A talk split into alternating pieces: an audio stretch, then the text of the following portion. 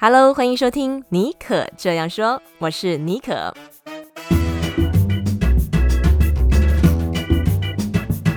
为你注满创意动能，你也可以这样说。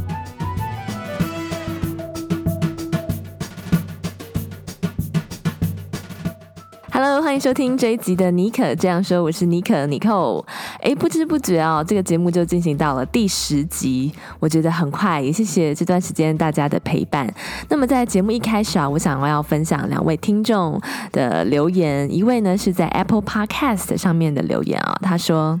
从部落格到自己创业，他都有默默的 follow。然后这个频道真的很棒，有自己的风格，访问也很有内容。谢谢这位听众啊，他的 ID 是旅游去，我想他可能是平常有在 follow 我矽谷 Bonjour，从部落格时代就开始 follow。谢谢你，旅游去这位朋友。然后呢，另外一个听众呢，他是嗯，透过 Instagram 私讯传给我，他说。听我的 podcast 就想到学生时代听着李文源的《午夜情深》，然后他说戏骨很幸运可以听到我的声音哦，丰富大家的生活。然后希望呢，我继续持续录制好的节目啊，我觉得很有趣诶。李文源真的是广播时代的超级的资深的前辈，然后我还特别又把李文源的那个节目去 YouTube 上面 Google 嗯找他的这个节目出来听啊，没想到我的。节目后的声音，竟然会让人家有李文源的感觉。嗯，觉得非常的荣幸。好，那今天的节目哦，我觉得很有趣。嗯、我们访问到的是一个我透过我的朋友 Celia，呃，葡萄酒之旅。呃，我这个朋友住在南法的朋友，他帮我介绍了一个现在呃非常人很有人气、很知名的一个料理 YouTuber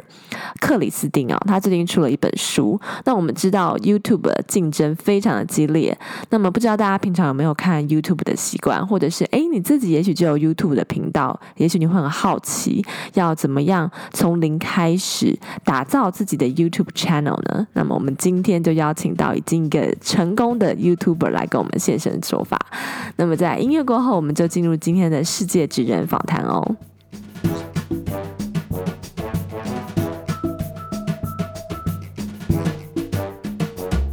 的节目当中啊，我们邀请到一位人气料理 YouTuber 啊，他是 Tim's Bistro 美食自学厨房的创办人克里斯汀。他的 YouTuber 频道啊，从二零一六年创立到现在，订阅数已经超过三十八万喽，很厉害。我们知道 YouTube 的竞争非常的激烈啊。那我自己呢，也很喜欢看他的影片。我觉得他跟一般的料理 KOL 不太一样的地方是啊，他的影片哦，有深度，然后实用性都有，而且还有他有自己带一。种特别的幽默感哦，而且呢，他强调用这个 YouTuber 的实践精神，每一个人只要你有热情跟勇气，你都可以把你想要的料理做出来。呃，我自己呢很喜欢看他分享一些名厨之间的恩怨史啊，还有一些知识型的影片，像是牛排怎么分级，猪肉要不要吃全熟啊，真的都很快就可以把它看完，让你觉得哦，很短时间之内你就了解背后的知识。最近啊，克里斯汀多了一个新的身份哦。食谱书作家，我们今天请他在节目中聊聊他的新书《实验主义》背后的故事，以及他成功打造个人 YouTube 品牌的秘诀。那我们现在一起来欢迎克里斯汀。嘿，Hello，大家好，我是克里斯汀，非常开心能够上 Podcast。其实这还是我第一次上 Podcast 节目诶。哇，你的处女秀贡献给了这个尼可这样说，非常荣幸，没错，非常开心。最近应该很忙哦，就是如火如荼在为你的新书《实验主义》做宣传。那这本书啊，我知道它是有跟另外一个厨师汉克你们一起合作，没错。那么在一开始，可不可以先跟我们分享一下这本书啊？呃，你你认为啊，它跟坊间的食谱书有什么不一样？然后读者哎，他可以怎么样参考使用这本新书？OK。这一本实验主义其实是我跟厨师汉克我们两个人多年的一个心血结晶啊。其实我们这一本食谱书，我会把它界定在一个家庭料理跟专业厨房料理中间那个稍微有点模糊的灰色地带。因为其实我们里面的许多菜，呃，你必须要花一点点时间准备，或者说你你要花比你平常觉得说哦，我我可能要再更多一点努力才可以做出来的料理，所以才会有那种实验精神。那我其实大部分的食谱书都是讲究，就是说哦，我希望可以可能很轻松、很简单就可以把它做的做出来。的确，像这样子也很好。那现在的食谱书也非常的多，但是对我跟汉克来讲，那样子比较不像是我们自己的风格。我们希望可以有一个自己风格的食谱书，所以我们就走了一个这样子的路线。所以这些食谱书。里面的许多菜色，不是说全部都很难很难，但是我觉得都是只要你稍微的多一点时间准备，它就可以变得很好吃，可以跳脱出你以往日常料理的呃的那种体验，而且是每一个人都可以在家里绝对都做得到的，因为我就是第一个去测试的人啊，我知道他做得到。我觉得这跟坊间的食谱书最大的差异就是，这是一本有点挑战你的食谱书，而不是帮你省时间的食谱书。哦，了解，就是说，哎，也许对于料理本身很有兴趣，然后呢，有一点点底子，然后你希望可以尝试一个，呃，可能突破你的舒适圈，然后你就可以用这本呃实验主义，跟着克里斯汀和汉克的脚步，可以去挑战你的料理的舒适圈。对，但是也是蛮好上手的，就像你的 YouTube 的节目呃影片一样，其实都花点心思就可以上手了。像我在你的频道上面看到，怎么在自己家里做干式手成牛排，就觉得哎、嗯，很想要把自己的家里的冰箱拿起来试验一下，嗯、感觉没有想象中那么难。对，没错，这个威士忌手成牛排这一道食谱也是在我们食谱书里面有收录了，然后其实就刚好是我们的封面照片的那一道料理，嗯。那个熟成牛排，这个其实只要我们的冰箱条件是允许的，也就是它够干净，然后它的它不要那种全部都堆起来，堆得满满的，就是很就是在一个可能有一些家庭就是把所有什么塑胶袋啊、剩菜剩饭全部都堆在里面，然后变成很可怕的那样状态。只要不是那样，你的冰箱是维 维持在一个 OK 的环境，那就是可以大胆去尝试看看。那你就可以明显感受到，当你的牛排。在经过几天的熟成之后，它的水分流失，外层稍微变得坚硬，里面的肉肉的蛋白质，它如何去跟酵素做催化之后产生出那不一样的风味？一吃过你就吃得到，它会有点不一样。那这就是料理好玩的地方。哇！你刚刚在讲的时候，我脑中就已经有那个画面了，感觉好像就翻开那个食谱书，对，一起进入呃牛排的世界。那我知道，嗯哼，这本书呢，但是你从这个 YouTuber 跨界成为食谱书作家的这个第一个 baby 啊，你觉得嗯、呃，出书这件事情对你来说有没有什么特殊的意义？其实我觉得这算是一个蛮指标性的一个决定，就说 OK，好，我要出一本食谱书了，因为。很多人其实包括到现在，即使出完书了，到现在还是会有很多人去质疑说：“哎，克里斯汀，你之前从来没有做过厨房，那你从来没有没有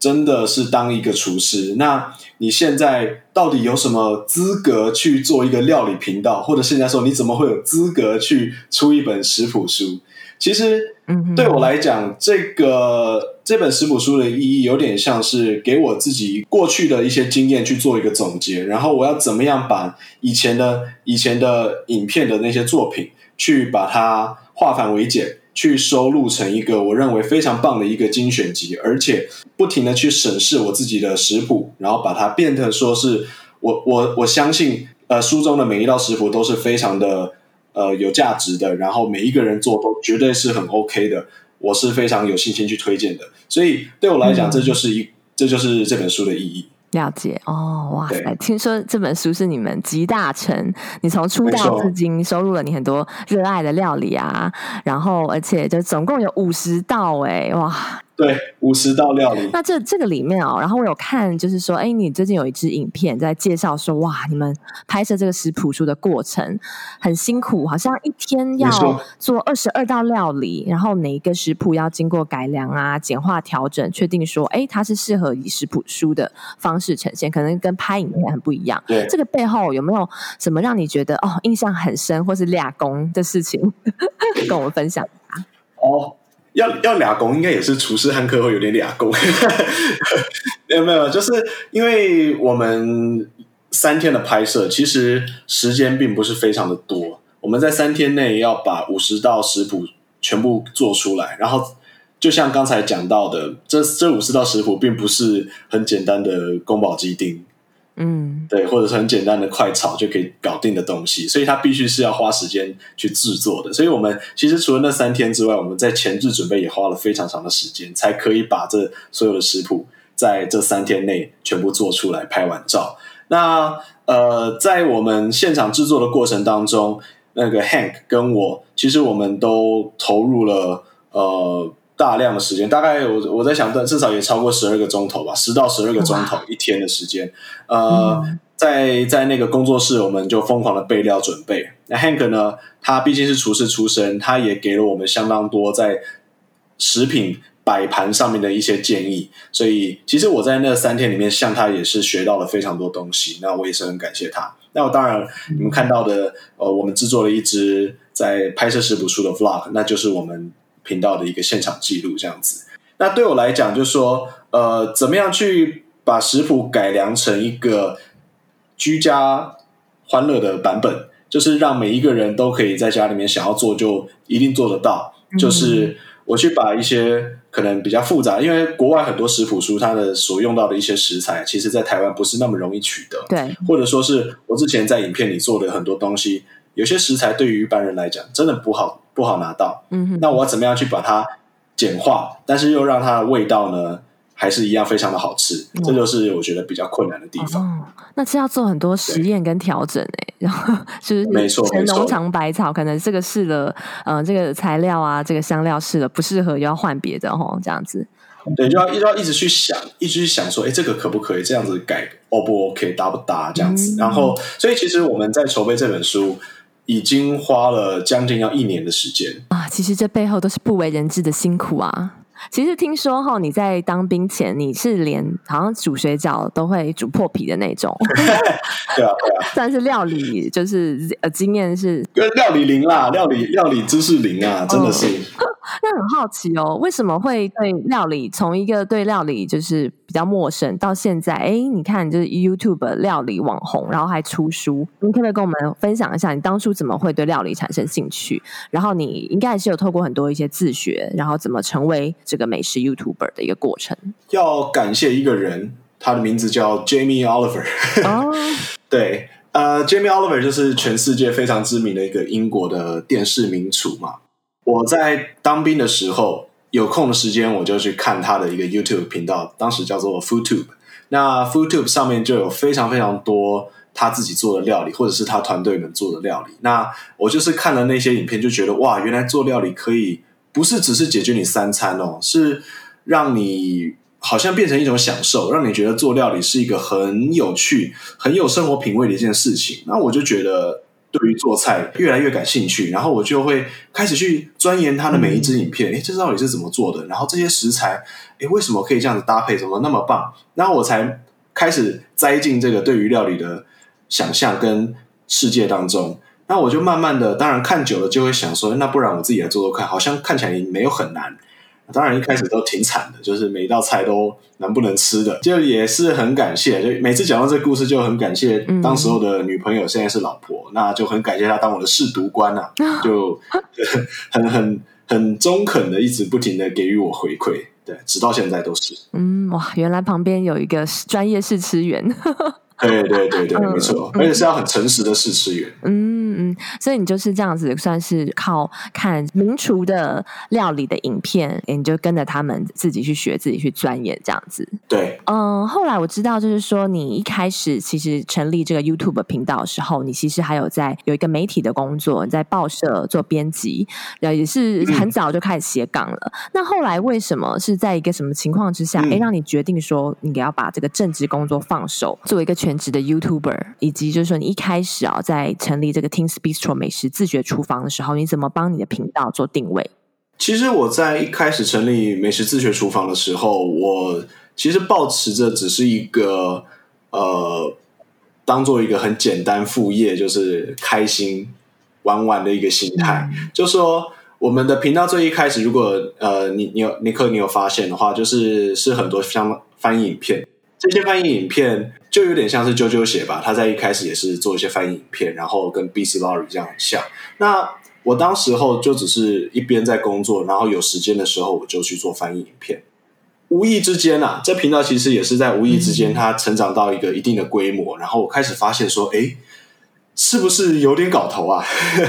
就因为因为在做这些翻译影片的时候，其实也是一毛钱都没有赚的，因为 YouTube 的版权规定的关系，所以我我我真的就是单纯想是保持着一个我是怎么学做菜，我就把它稍微降低一点门槛，然后让。台湾的看影片的人也可以这样子学做菜，这样子的一个心情去做一个分享。嗯、那呃，当我的频道慢慢累积到一个将近要十万订阅的时候，我就开始去思考说：“哎呦，那是不是有一个机会可以去转型做自己的东西？”我就开始去去思考，跟我现在的团队呃去讨论，是说：“哎，我们可不可以有有机会去做一个呃自己的内容这样子？”然后我们就开始去思考该做怎么去该怎么去做。所以，我们最一开始、最当初，我们有出了两三支试播集，就有点像是呃测试。然后我们一开始选择的路线呢，就是走一个知识型料理影片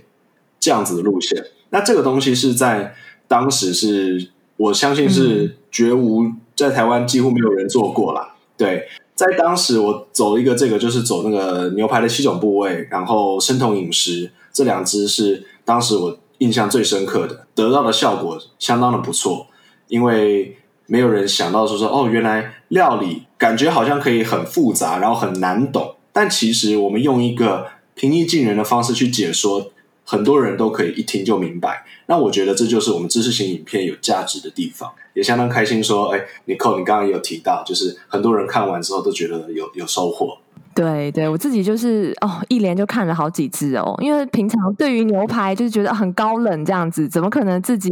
自己去 handle？然后哎，看然后你的这个频道 Tim's Bistro 就真的一只接一只，然后有时候要搭配名厨之间的那个 血泪史啊，还有如何斗争啊，很悦事，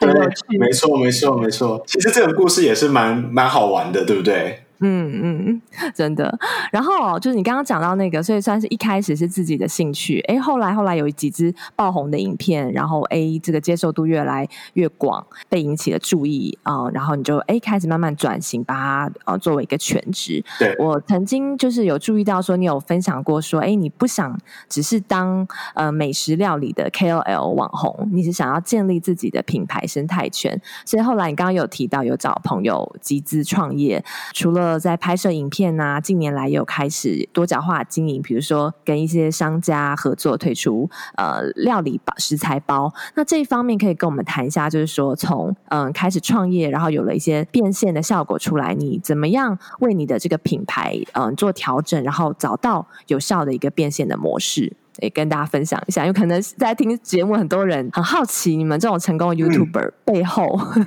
到底是怎么样去思考，找到一个有效的模式。嗯、OK OK，呃，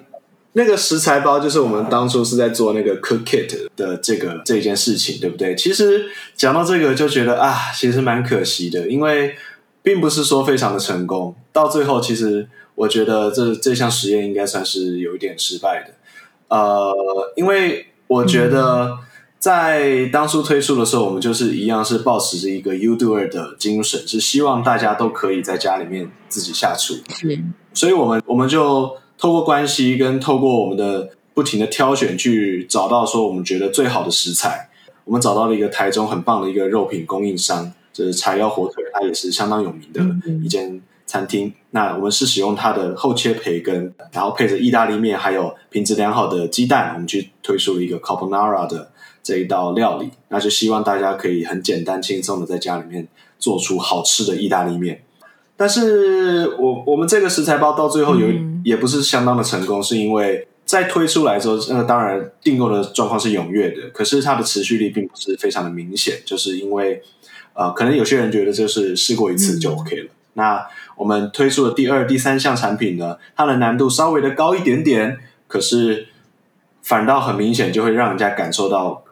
呃压力了吧？我在猜，所以呃，我我觉得这的确不是一件容易的事情。所以我们其实现在我们的团队在运作呢，基本上的收入来源还是以 YouTube 的收益跟广告业配为主。那当然，我们现在还是。其实还蛮积极的，就是在在试着去做一些，也许我们可以做一些其他事情，这样子提出不停的提出这个问题。那当然，食谱书也是一个新的尝试，我们也要再看看一两个月之后，诶，这支食谱书可以带着我们走到多远，或者是再开启怎样子的机会，这样子。对啊，所以所以我觉得这真的就是一个摸着石头过河的不停的尝试的过程。那在这个路上，真的是很容易犯错，很容易诶不确定怎样子比较好。我当初我觉得我在就我们转型做正职 YouTuber 的这前面一年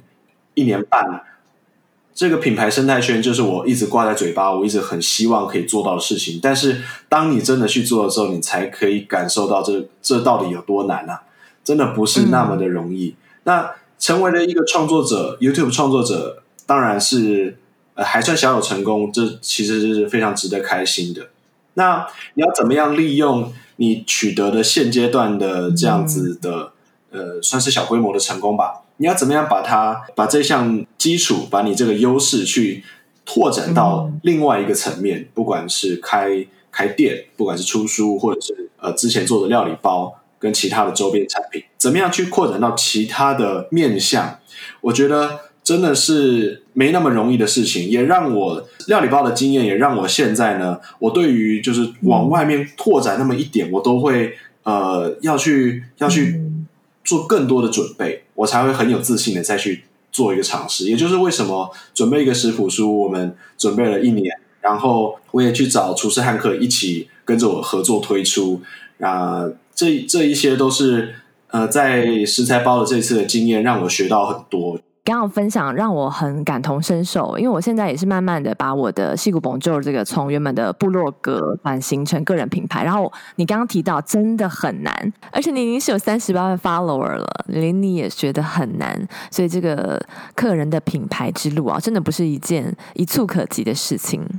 我可以感受到你那种谦卑，跟你对于所做过的尝试的那种心态上面的调试，我觉得很重要。这些走过来的路，一定都是对于你未来的品牌，一定都是加分的。那个养分自己走过的，就是一定会留下。当然，当然，就是呃，有做有差，没做没差，这样子。呃，我我觉得就是不管尝试是什么，只要你愿意。踏出第一步，踏出脚步去尝试，那一定都会有有养分可以学习，可以吸收。那成功与否，我觉得当然成功了，你当然很开心，当然也也赚到钱，那更开心。那如果你失败了，其实也没有什么真的很丢脸的事情啊。毕竟，呃，你试过了，然后你知道怎样子下次可以更好，那其实这就很这就很有价值了。所以我，我我我是觉得，呃，与其与其不停的想，或者是不停的觉得说啊，我应该可以怎样怎样怎样，那你不如就去做一点什么事情。对对，那这就是这就是我 YouTuber 的精神，其实非常的简单。嗯，真的，而且我你刚刚分享还有我平常看的影片，我觉得你从这个当中哦，你自己获得很大的那个乐趣，这就是你的兴趣。所以，我们也可以从你的影片、你的就说话的那种方式啊，就可以感染到你那种热情。其实这个过程当中，享不享受，有的时候反而是最重要的一件事情。没错，我我觉得就是要享受过程啦，因为呃，如果你不享受过程，你每一分钟过得很痛苦的话，那那真的不需要这样子。嗯，但是对我来讲，我现在在做这个频道，跟我针对这个频道去衍生出做的其他事情，都是建立在一个我想做，我有兴趣做。那我我觉得我做的很开心，我想去试试看的这样子的心态，并不是抱持其他的想法。我一直都是有这样子的，保持着这样子的一个心法去做事情，我觉得就不会让你觉得，让你觉得即使说很辛苦、很累，可能你生病，但是你都会觉得说啊，我我还是有，我还是要把这些事情做完做好，因为这就是我想做的事。嗯，这些是不是也是？如果现在如果要问你说，你可以给就是有一些才刚起步啊，想要做 YouTuber 或是想要尝试拍料理影片，或是建立自己品牌的新人，觉得是你想要提供他们的建议吗？还是还有没有其他的？如果你现在回头，哎，看你刚出道的那几年啊，然后你要给这些呃 YouTuber 新人的一些建议，你觉得还有哪一些呃你会想要告诉大家？嗯，我觉得建议的话。因为想要做 YouTuber 并不是很容易，特别是很多人都会跑过来问我，是说啊，YouTuber 如果做 YouTuber 要怎么赚钱啊？我现在还有工作啊，我现在剪片很难啊，很很没有时间，没有闲暇余力去做。可是我真的很想，我会说，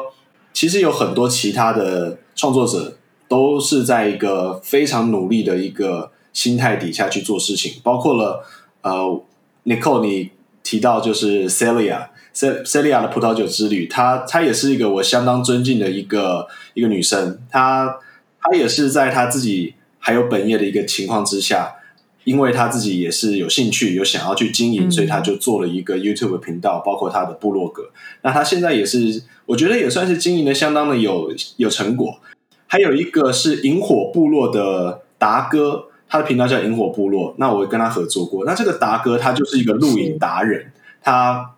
他知道相当多的露营知识，然后他也是我认识最强大的装备哥。他家里面囤了超级多露营的给息，这样超级厉害。那他就是在他自己的这一个这个领域里面的专家。那他呢，也一样，还不是他当初还也不是正职，但是他就是愿意花他下班的时间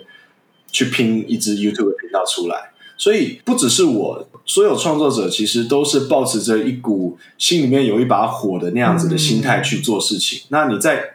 成立频道的，我觉得前面半年都必须要抱持着一个呃，我不努力怎么可能会成功那样子的一个心态，而且不可能在第一第一时间就赚得到钱，绝对是要去燃烧的。那我我还记得我们的频道，在我正式转正职去做的时候，我的一个礼拜是发五支影片。五支影片，哇，这个很高产能诶。五支影片，就一到五每天发，对，所以那个那个整天起来，早上起来就是剪片啊，就是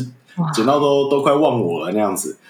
就是那样子的一个心态，才能够不停的。有产出，按、啊、你有产出，你才可以有流量。嗯、所以 YouTube 它它会带你成功，可是它其实同时也是非常消耗你的一件事情。嗯、所以我所以我就说，你必须要做相当多的努力，才有机会可能可以赚到钱。这么累人的事情，你如果没有兴趣去支撑的话，真的做不到。对我来讲，我觉得真的做不到。所以，嗯，你去选择你的山头啊，就像 Celia 它是葡萄酒。像达哥是露营，像我是料理，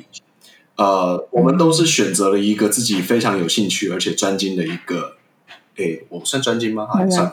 他出书了，就是一个一个自己的领域。那我都喜欢说它是一个山头，嗯、我们团队都这样形容。如果你很努力的去选择爬这一座露营、野餐、葡萄酒或者料理这座山头，在你的路上你会遇到很多跟你相同。相同的人，那这座山可能高，可能低，可能创作者多，创作者少，不一定。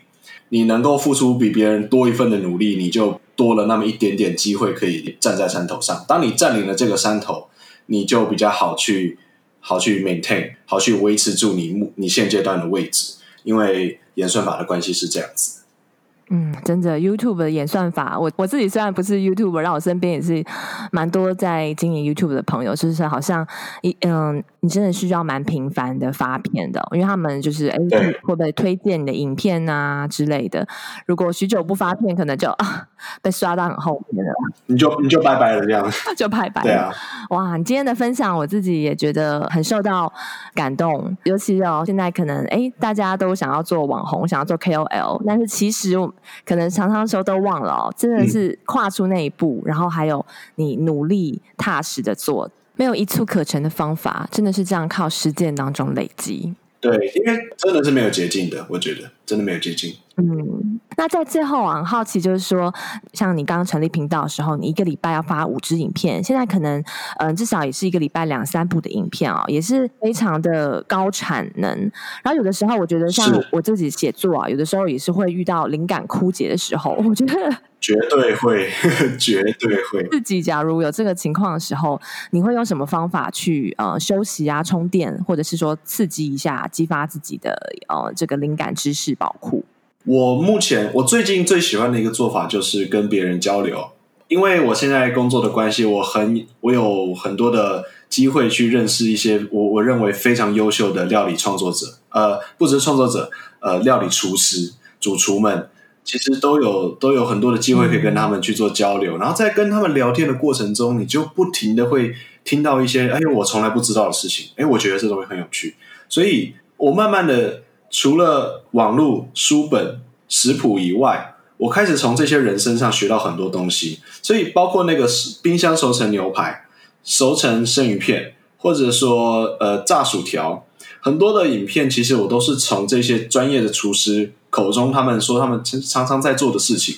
我只是听到他们讲，然后问他们，你们是怎么做的？你可不可以让我把这个拍成影片？我就是问这样很简单的问题，其实你得到的东西是比我从一开始想象的还要多的，所以我也是相当感谢这群人。那所以我，我我觉得我我也是很珍惜我这份这份工作，然后跟我可以去接触人群的这个机会，他们。很多人其实真的懂相当多的东西，嗯、那我我我非常的荣幸，可以可以把他们教我的也教给大家，这样子。嗯，哇，真的。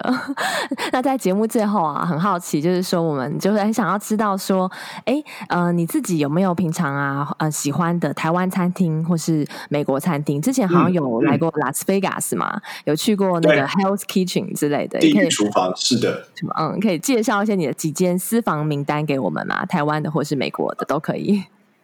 台湾餐厅或美国餐厅吗？嗯，OK OK，好，我先讲美国的好了。美国餐厅我。我到目前，我我真的是上一次我去去加州的那旅行，我吃了那个 The French Laundry，就是 Thomas Keller 他的那个米其林三星餐厅。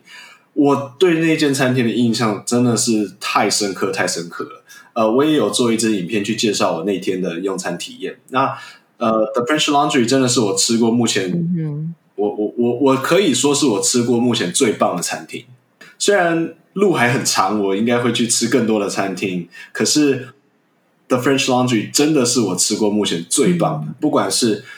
现场的餐厅的餐厅的装潢、餐厅的氛围，他给你的体验，或者说他端出来的餐点，还有呃，他们对于你这一个宾客的用心程度，那个是远远超过我至今吃过的所有其他餐厅的。所以，如果你要去，呃，这就是我觉得米其林三星餐厅它的定义。就是值得专程拜访嘛，嗯，它就是值得。嗯、这法式洗衣店就是一就是一间值得你从世界各个角落特别登门拜访的餐厅。呃，这是我觉得最棒的一个地方。美国的另外一间我还没有吃过，但我很想去吃的是那个纽约布鲁克林的 The Pete 呃 Peter's Luger。哦，嗯哼，Peter Luger。对，那是一间牛排馆，他们是专门做那个干式熟成牛排的一间牛排店。我之前去纽约很想吃，结果没订到位置，非常可惜。哦、对，那那一间我是一直很想去吃吃看。好，那台湾的话，台湾的话，如果是米其林餐厅的话，我相当推荐呃日本人开的 Logi，L O G Y，